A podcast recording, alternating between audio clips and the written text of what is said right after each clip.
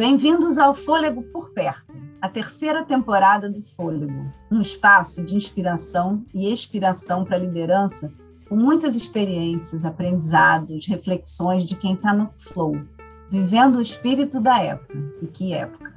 Eu sou a Tânia Savagé e aqui a gente vai misturar comportamento, causa, inovação, propósito, arte, cultura. Nessa edição, falar das janelas que a gente pode abrir e as coisas que a gente pode aprender com o que a gente tem por perto. E sempre com uma boa conversa. E no privilégio de estar perto da Tânia de novo, eu sou Felipe Urbano e nossa convidada de hoje é a Gi Lima, diretora de atração e desenvolvimento na Alpargatas. A Gi, ela tem mais de 18 anos de experiência em desenvolvimento humano.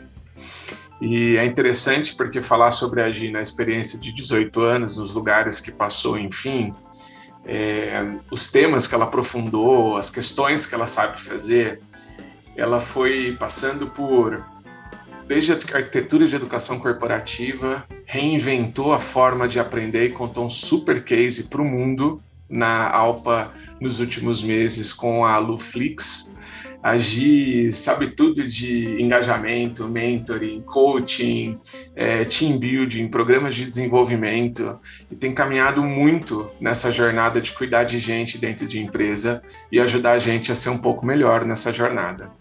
Agir nessa ampla experiência, hoje, no desafio que tem na Alpargatas, ela tem cuidado de atração e tem cuidado também de desenvolvimento. Então, cuidar de talento tem sido a maior parte do tempo dela e com todo o arcabouço e subsistemas que isso significa. É, a gente tem o privilégio de caminhar com a Gi já há alguns anos e ter o prazer de recebê-la no Fôlego. Obrigado, Gi, pelo, por aceitar nosso convite e estar aqui com a gente. Nossa, eu que agradeço. Depois da sua apresentação, me senti. Foi quase que passou um, um filme na minha cabeça aí de tudo que eu vivi. Você conseguiu fazer aí nessa síntese. Acho que a, a única coisa que eu complementaria que não está né, no meu LinkedIn, talvez não esteja aí nos, nas páginas para as pessoas terem conhecimento, mas a minha paixão por desenvolvimento humano nasceu é, na época que eu era ainda pequena, na minha casa, com os meus pais, é, poucas pessoas sabem, mas eu sou a primeira geração da minha família que completa o ensino médio e o ensino superior. É, o meu pai e a minha mãe não, é, não completaram o primeiro grau.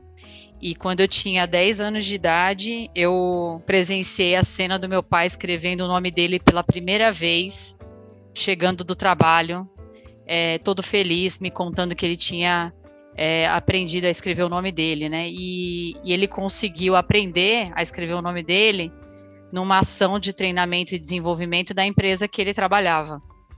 É, e aí, naquele momento, eu não imaginei, mas eu acho que esse estalo já, já me tocou ali dentro, né, no, no peito.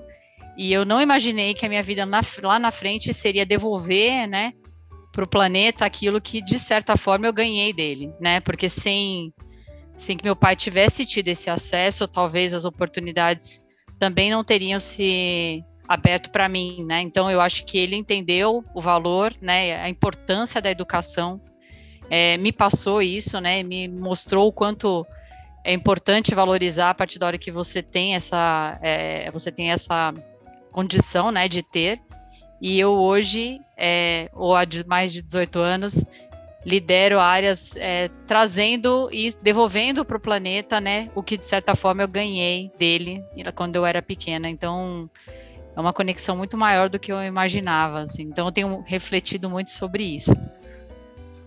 Eu que bonito escutar isso, Gi. Você sabe que eu estava pensando aqui nessa primeira, de onde começar nossa conversa e tem uma história de mãe e filha.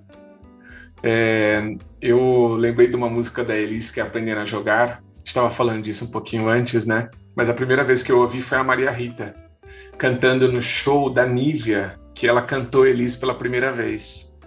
Eu lembro dela dizendo que ela se tinha alguém, que ela tinha muita crise, assim, né, da herança de Elis Regina, etc., mas tinha alguém que podia representar a voz da mãe dela, era ela, ué, até porque ela era filha. Ela era filha. E, e eu sei o quanto você é apaixonada por educação, e te escutar a história é, sobre seu pai foi muito bonita. Eu queria abrir com uma pergunta, assim, que o que, que você aprendeu lá que ficou para cá e que tem pautado até hoje sua agenda de educação que você leva para as organizações? É, o que, que é atemporal na agenda de educação, Gi, na sua visão e na experiência que você foi construindo nos anos?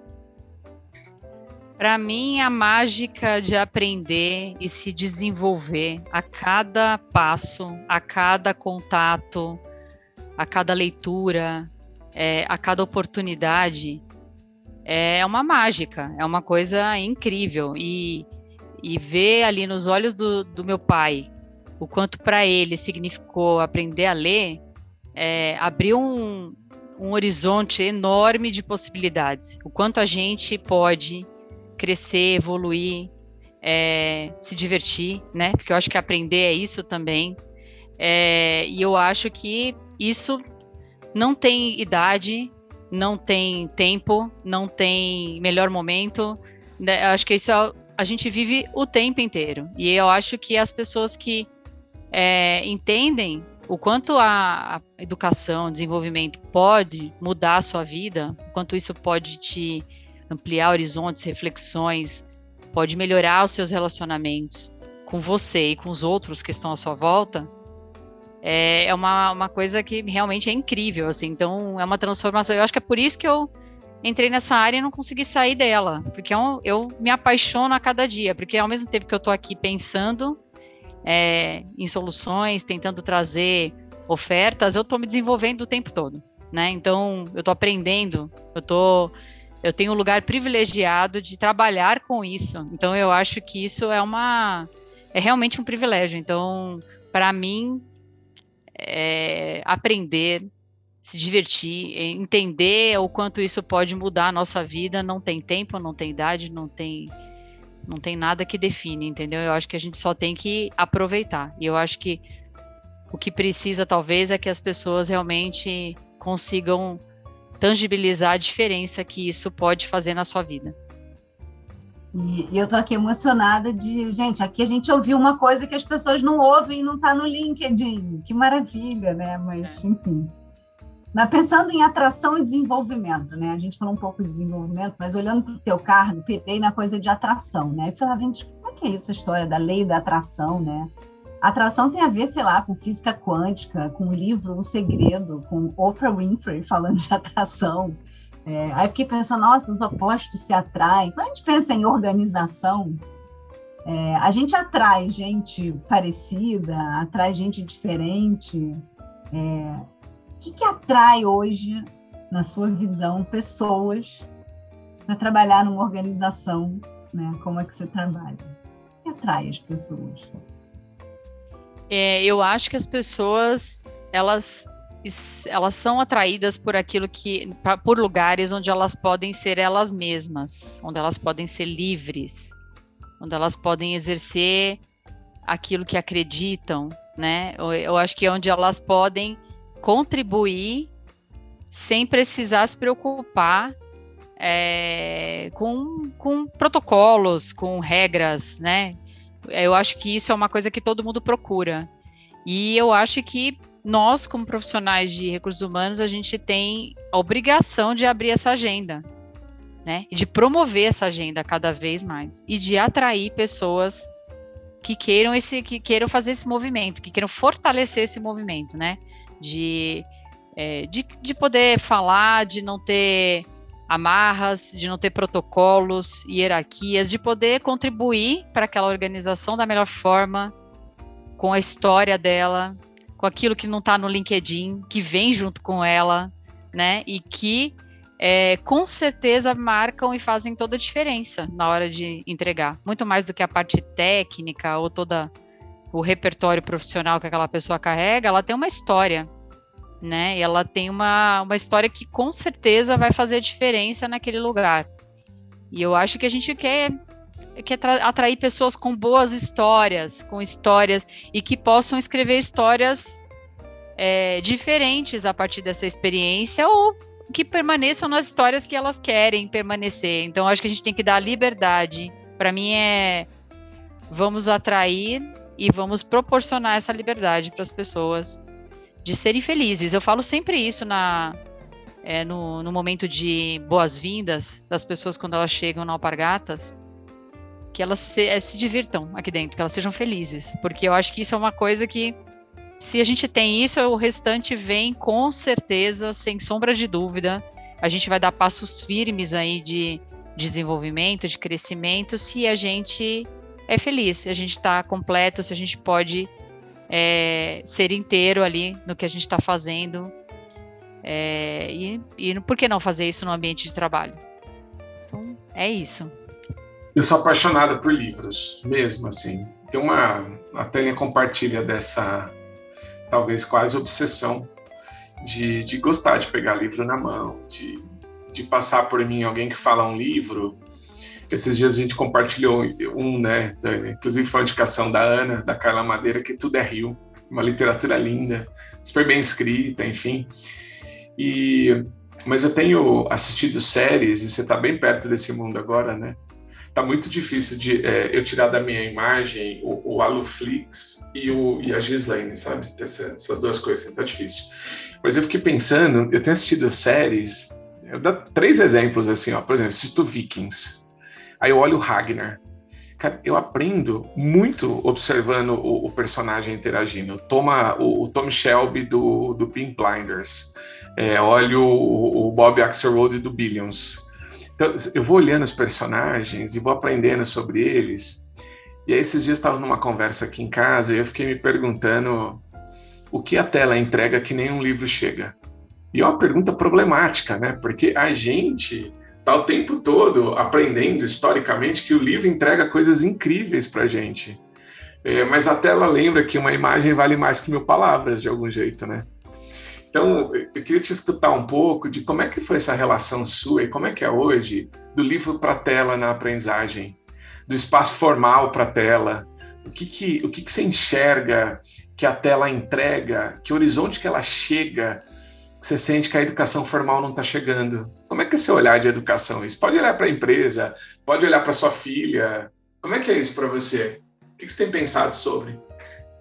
Uau, que pergunta, mas eu acho que a tela ela entrega para a gente emoção, que às vezes o livro não necessariamente entrega. Não que eu, eu, não que eu não acho que a gente não se emocione com o livro, não é isso. Mas eu acho que o conjunto, uma trilha sonora, um olhar, né, um movimento na tela faz com que a gente viaje completamente e entregue saia um pouco daquela coisa mais cognitiva e vá para outras inteligências e complementa isso de uma forma muito mágica, assim. Então, eu sou apaixonada pela tela, né? Então, o sonho da Luflix nasceu por isso, porque eu acho que a gente é, o treinamento sempre teve um, um, uma carga, né, da obrigatoriedade. Não pode ser assim. Tem que ser livre, tem que ser na hora que eu que eu quero, no momento que eu quero, na hora que eu estou pronta para isso, né? Então eu acho que a gente buscar outras alternativas que nos dão essa liberdade de escolher o melhor momento para é, é, consumir aquele conteúdo, né? Então eu, eu acho que isso pode é, alavancar muito o aprendizado, né? Alavancar demais, porque é, a gente respeita, inclusive, o estilo de aprendizagem das pessoas, porque tem gente que prefere aprender à noite, aprender de madrugada, acordar na madrugada e escutar um podcast. Tem gente que prefere de manhã, madrugar. Então, acho que a gente começa a respeitar horário, começa a respeitar momento, é, interesses, né? E eu acho que isso é muito legal. E eu acho que aprender é isso, aprender é a gente oferecer um cardápio de opções para as pessoas e entender que cada um vai escolher aquilo que melhor te atende, né? E eu acho que a gente não poderia, de forma alguma, ficar é, apenas com alguns com os formatos tradicionais que a gente já conhece. A gente teria que realmente viajar por outros formatos, né? Então agora, por exemplo, a gente é, trouxe para a Luflix um canal de que a gente está chamando de AluCast. É o famoso podcast, mas a gente é, trouxe a imagem também. A gente quer o videocast. A gente quer ver enquanto a pessoa fala, ela sorrindo, enquanto ela fala as expressões, o, o quanto ela está à vontade, o quanto ela não está à vontade, enfim. Então a gente está experimentando é, esse novo formato e a gente percebe que o formato ele é muito mais aceito, porque as pessoas querem realmente essa liberdade. Eu, é, é o que foi que eu falei em relação à atração. As pessoas querem a liberdade para escolher o que querem aprender, em que momento aprender, né? Então acho que elas querem fazer as escolhas delas e a gente tem é, que respeitar.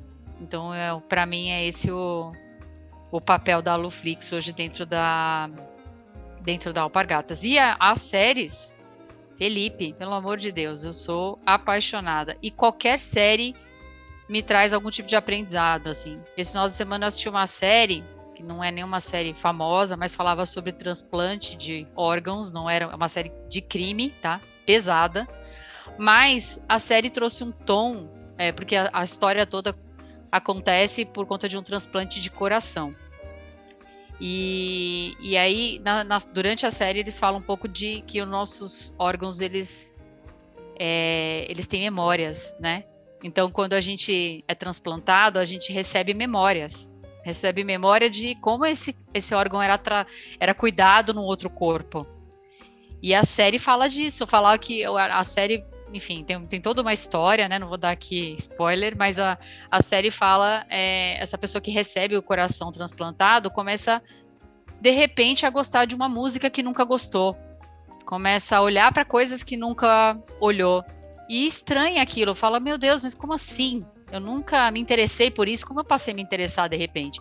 É a memória de um órgão que está dentro dela que era de outra pessoa. Então eu acho que tem tantas reflexões nas séries, então eu sou um pouco apaixonada por esse tema. Legal, é tão legal você trazer isso dessa perspectiva de, de espaços de interesses e curiosidades que as séries trazem, né? Porque eu jamais comparei, compraria um livro de transplante para saber qual é a memória que carrega em cada um dos órgãos. Mas vendo a série, o conteúdo e a curiosidade assume um outro lugar, né? Muito legal você trazer isso. Hoje você já ganhou já da doida das séries, viu? Porque série de transplante já ganhou, viu? Eu assisto séries é, todas, mas a minha predileta é This Is Us, tá? É a minha predileta. Que eu acho que é uma série incrível que fala aí, né, do, dos nossos, das nossas, da nossa história, da nossa família, das heranças, de como a gente lida com as questões. É, eu acho que da imperfeição e da perfeição. Fala de tanta coisa, aborda tanta coisa, é uma série tão completa. Eu sou extremamente apaixonada por essa série, então eu super recomendo. Eu vou passar a bola para Tânia, porque eu sou um covarde, um covarde que não tem coragem de assistir. Eu não tenho coragem, porque eu tenho certeza que eu vou ficar sentado no sofá, jogado, chorando, três dias em depressão profunda. Vai lá, Tânia. Então agora eu vou falar e você vai me achar a pessoa mais corajosa do mundo, porque como o This está acabando, eu comecei de novo. Enquanto tá acabando, tá? Já que é para o troféu de louca, é isso, tá bom? A gente começou de novo. Mas eu vou, vou falar então dessa coisa serendíptica, de que a informação e o aprendizado pode estar em qualquer lugar. E aí eu estava muito emocionada com Gilberto Gil, né, e Fernandona lá na, né, com as suas fardas. E aí falando, não, olha, você tem que ver uma palestra do Gil, não sei aonde, no YouTube. E aí não achei, achei Eduardo Janetti é, falando de trópicos utópicos e falando de Brasil. É, se a gente era mimético, né, como país, né, é, fadado a copiar alguma coisa, ou se a gente era profético, e ele falando sobre isso. Mas por que, que me veio isso muito? Né? Porque eu sinto a Alpargatas como uma marca que leva um Brasil e eu tive a oportunidade de estar com os talentos, os trainees, que estavam exatamente nessa indo. Foi, olha, foi uma das experiências mais incríveis e jovens numa tranquilidade absoluta de, olha, gente, eu sou mineiro, mas eu estou indo para o Nordeste, eu sou do céu, todo mundo tranquilo, tá? Indo morar juntos e criando um espaço, enfim, maravilhoso. E aí eu fiquei com uma frase aqui do Janete, que ele fala que o Brasil não disse a que veio ainda e que tem que para acontecer no país, né, se tem alguma coisa para acontecer, necessariamente está no futuro e não no passado. E você convive com o futuro do nosso país. Eu queria que você me contasse um pouco como que é isso, né? O que, que você vê dessa liderança brasileira e o que, que ela vai fazer, né, para escrever a nossa história no futuro? Olha, pergunta difícil, viu, Tânia? Eu acho que é uma pergunta de um milhão, né? A gente tá, a gente, como um bom brasileiro, a gente tá com o peito repleto de esperança o tempo todo, né? Principalmente você que esteve aí com os trainees, é, olhando para essa nova geração, né? Para os nossos filhos, para essa nova geração que vem convidando a gente a olhar para outras coisas, olhando, a, convidando a gente a é, repensar nossos valores, a repensar uma série de coisas que eu acho que a gente é, a gente foi acostumando a não pensar, ou a gente foi deixando de pensar, né? E eu acho que, como todo brasileiro, a gente tá, a gente sempre está buscando esperança de algum, de algum lugar. Eu, eu, eu acho que eu tô nesse lugar. Então, assim, por mais que eu é, não esteja tão otimista porque eu acho que os fatos é, não nos deixam seguros, né? Se a gente for olhar ali tudo que a gente traz, que a gente tem, que a gente está convivendo e vendo, é, não, não vão deixar a gente tranquilos e nem vão deixar que, muito pelo contrário, vão trazer para a gente aí um olhar mais pé no chão e talvez mais pessimista. É, como uma boa, boa brasileira, eu me mantenho otimista e com o coração repleto de esperança. É, eu acho que é, é, isso, e é isso que a gente tem que levar para todas as pessoas que estão vindo aí, as novas gerações, para todo mundo, aí acreditar que é possível, né? E que a gente consegue fazer, sim, essa, essa mudança. Então, eu acho que nosso papel está muito mais em, em, em trazer esse, em, aliás, em reforçar esse convite que a nova geração vem trazendo para nós. É, para mim, é um resumo é isso. Hoje, eu acho que esperança é uma palavra tão bonita que eu acho que deveria ser verbo tipo esperançar. Não deve existir isso na língua portuguesa, né? Valeu, depois você, você dá um, a voz aí da, da consciência, se existe ou não. É, eu fiquei pensando sobre a esperança quando você trouxe do, do que carrega como Brasil, como identidade, enfim. E tem uma agenda muito interessante das empresas brasileiras de internacionalização, né? E, e é engraçado quando eu olho para a Alpa, se olhasse para fora hoje, o que é um símbolo do Brasil fora? Olha, se tivesse que escolher cinco, um deles estaria Havaianas.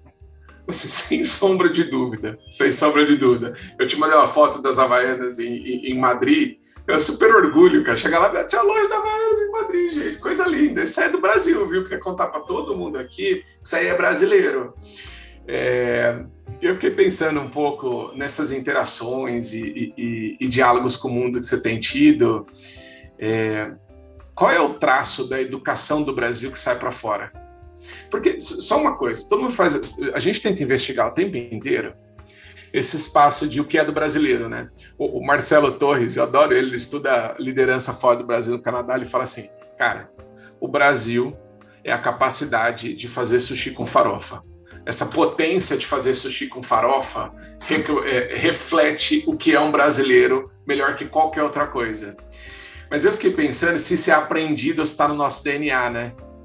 É, o que eu fiquei me perguntando, e aí, lógico que você não precisa responder, tá?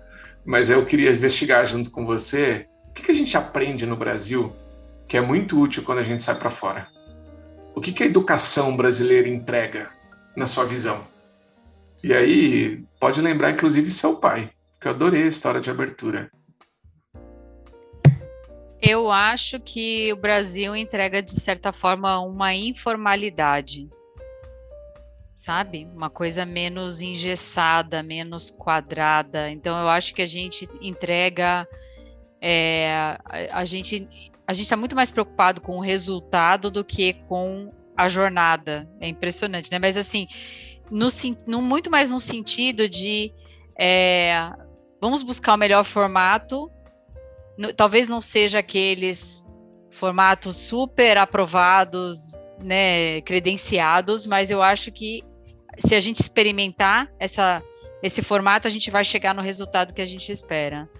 Eu acho que o Brasil tem uma coragem também é, de se arriscar. Pensa na Havaianas, né? Vamos pensar na Havaianas. É um produto que, de certa forma, ele democratizou, né? Um, é, um, é um produto que todo mundo usa. A gente fala, inclusive, era isso que a gente falava, né? O tempo todo, todo mundo usa. Ele era, ele estava ali, era um dos itens cotados da cesta básica. E hoje a gente segue é, trazendo ele como um item de moda, né? Então eu acho que ele vai caminhando por lugares diferentes, né? E é, e eu acho que o Brasil tem isso, sabe? Esse jogo de cintura, essa essa malemolência que eu acho que leva que dá para gente muito mais condição, mais flexibilidade, mais liberdade para a gente poder alcançar. Então, o Brasil é quente, né? Eu acho que é um o Brasil é um país que eu acho que tem muita emoção, tem muita vida, né? Tem muito vigor. E eu, eu acho que isso a gente leva. Você vê a, a Alpa a nossa sede aqui no Brasil, a gente tem os escritórios nas operações internacionais. Esse é, é, esse é o que a gente mais fala, é o espírito da leveza que a gente traz através da, das nossas havaianas, né? Como a gente faz com que isso chegue em vários lugares, em qualquer lugar do mundo, com esse mesmo espírito. E a gente faz isso chegar, por incrível que pareça, isso chega, né? E eu acho que só o Brasil consegue fazer, e é por isso que a gente tem tanto orgulho de, de trabalhar numa empresa brasileira que ganha o mundo, como no caso da, das nossas queridas havaianas. Né? Não sei se eu te respondi, Fê, mas é, eu acho que é, é um pouco, para mim é um pouco assim, sabe? Eu acho que a gente procura hoje é, ícones, né? Escolas internacionais, a gente vai atrás dessas. Nossa, vamos, vamos pesquisar as melhores escolas, enfim, para a gente poder aprender e tudo mais. Mas se você olhar, a gente tem muita coisa boa, muita, de altíssima qualidade, né? E que a gente tem que se orgulhar muito, porque no final a gente está entregando até mais do que muita, muita empresa, é, muitas escolas renomadas aí estão entregando internacionalmente. Então eu acho que a gente tem que ter bastante orgulho disso. A gente você me ajudou muito. Porque eh, toda vez que a gente fala da exportação brasileira, a gente fala sobre o nosso DNA. E é claro, tem uma parte do nosso DNA, é coisas que a gente aprende aqui. Eu, eu, eu, sinto que a gente fala menos sobre as coisas que a gente aprende no Brasil. Coisas que a gente aprende porque estamos aqui. A gente fala só do produto, mas não do processo. Então, muito legal você trazer esses elementos. Obrigado, viu? Imagina. Eu ainda estou aqui pensando na sua fala de abertura, e aí me veio a Adélia Prado, né, que ela, ela fala que minha mãe dizia que estudo era a coisa mais fina do mundo. Ela fala, não é. Sentimento que é a coisa mais fina do mundo. É, e eu fico muito pensando que, agora você está falando da emoção, né? É, sem emoção não tem memória. E, e educação sem emoção, né? Para mim, então, não, não faz muito sentido. E, e, aí, né, vocês não estão vendo, porque isso é um podcast, mas atrás da Gia tem um pano de fundo que mexe, né, que, e as séries, tem a coisa do emocionar. Eu queria que você falasse só um pouco desse lugar de espaço para emoção dentro das organizações.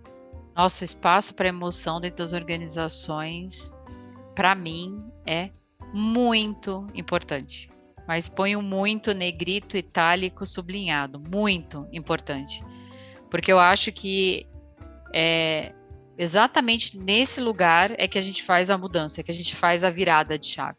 Se a gente consegue conectar as pessoas, sair do simplesmente, né, do racional, do cognitivo, do papel, e a gente vai além disso, a gente alcançou o objetivo.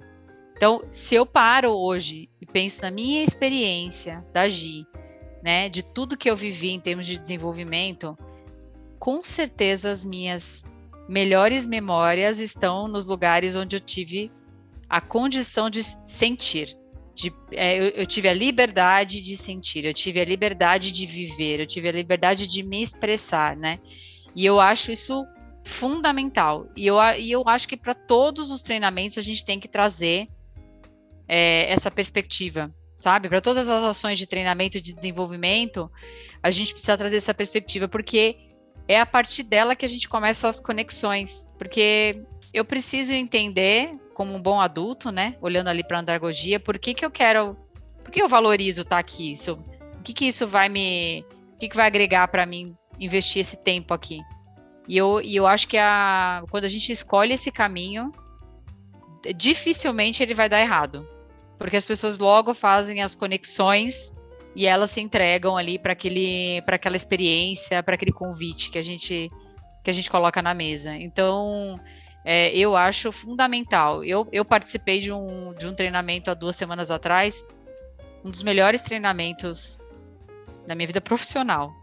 E ele era um treinamento muito. É, ele, ele, ele, ele era um treinamento quase que técnico, mas ele tinha uma agenda é, pessoal ali que, que eu acho que me conectou completamente com o tema é, e fez com que eu saísse de lá repleta de insights, de aprendizados, de, e que eu já posso colocar ali na, na prática. Então, eu acho que a gente tem que fazer cada vez mais essas conexões. Para mim, é, é fundamental, importantíssimo. Hoje, a gente tem um momento agora, abre a janela. Fiquei aqui pensando em qual seria a pergunta do Abre a Janela para a gente levar fôlego para a liderança brasileira, né? E a gente falou muito sobre, sobre educação, inevitavelmente. É, se você tivesse que escolher um curso para mandar a liderança do Brasil e eles fossem passar por uma imersão de três dias, onde seria esse curso? Qual seria o conteúdo e por quê? Ai, é tão difícil dizer isso, sabe por quê? Porque eu acho que cada um tem um. Cada um tem a. Eu vou, eu vou me contradizer de tudo que eu falei. Eu acho que não tem receita. Não tem. Não tem. Eu acho que a gente tem que buscar aquilo que a gente acredita, se conectar com isso, sabe? Se conectar com o que, com o que a gente acredita, que nos move, que nos. É, que faz a diferença para a gente. É, para alguns, então vou falar de como é que eu, eu, eu me conecto com a Gi, né? Para alguns é caminhar, para outros é meditar, para outros é assistir uma série, para outros é ver um filme, para outros é ler um livro. Então eu não, eu não acredito em receita. Eu acho que a gente precisa sim é buscar é, entender o que, que de verdade, quais são, o que, quais são os temas e quais são as questões que me conectam com o futuro, me conectam com o meu desenvolvimento e se aprofundar nisso com toda a coragem do planeta. Seja eu vou aprender pegando uma máquina fotográfica, saindo por aí, fotografando. Eu vou aprender é, plantando. Eu vou aprender cozinhando. Tem muita gente que na pandemia se aventurou na cozinha e aprendeu muito com isso. Aprendeu a ter disciplina, aprendeu a misturar ingredientes diferentes de uma receita pronta, elaborada, né? Já é, é, aprovada, enfim. Tem gente que aprendeu tanta coisa diferente na perspectiva e que eu não vou conseguir replicar isso para todo mundo, porque vai depender da lente de quem está aprendendo. Vai depender da lente de dentro para poder transformar o que tem fora, sabe? Então eu acho que é muito difícil dar uma receita, assim, eu não teria, eu, eu não tenho essa, essa receita para te dar, não.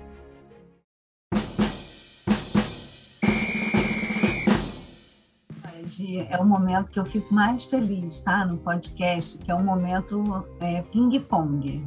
Eu nem sei se eu vou te perguntar uma série, porque você já falou, não vou perguntar assim, mas é assim, é pergunta e resposta rapidinho, tá? Um livro. A Coragem de Ser Imperfeito, de Brené Brown. Um filme. Brilho Eterno de uma Mente Sem Lembranças. Uma receita de estrogonofe. Maravilhoso. Uma banda. Rammstein.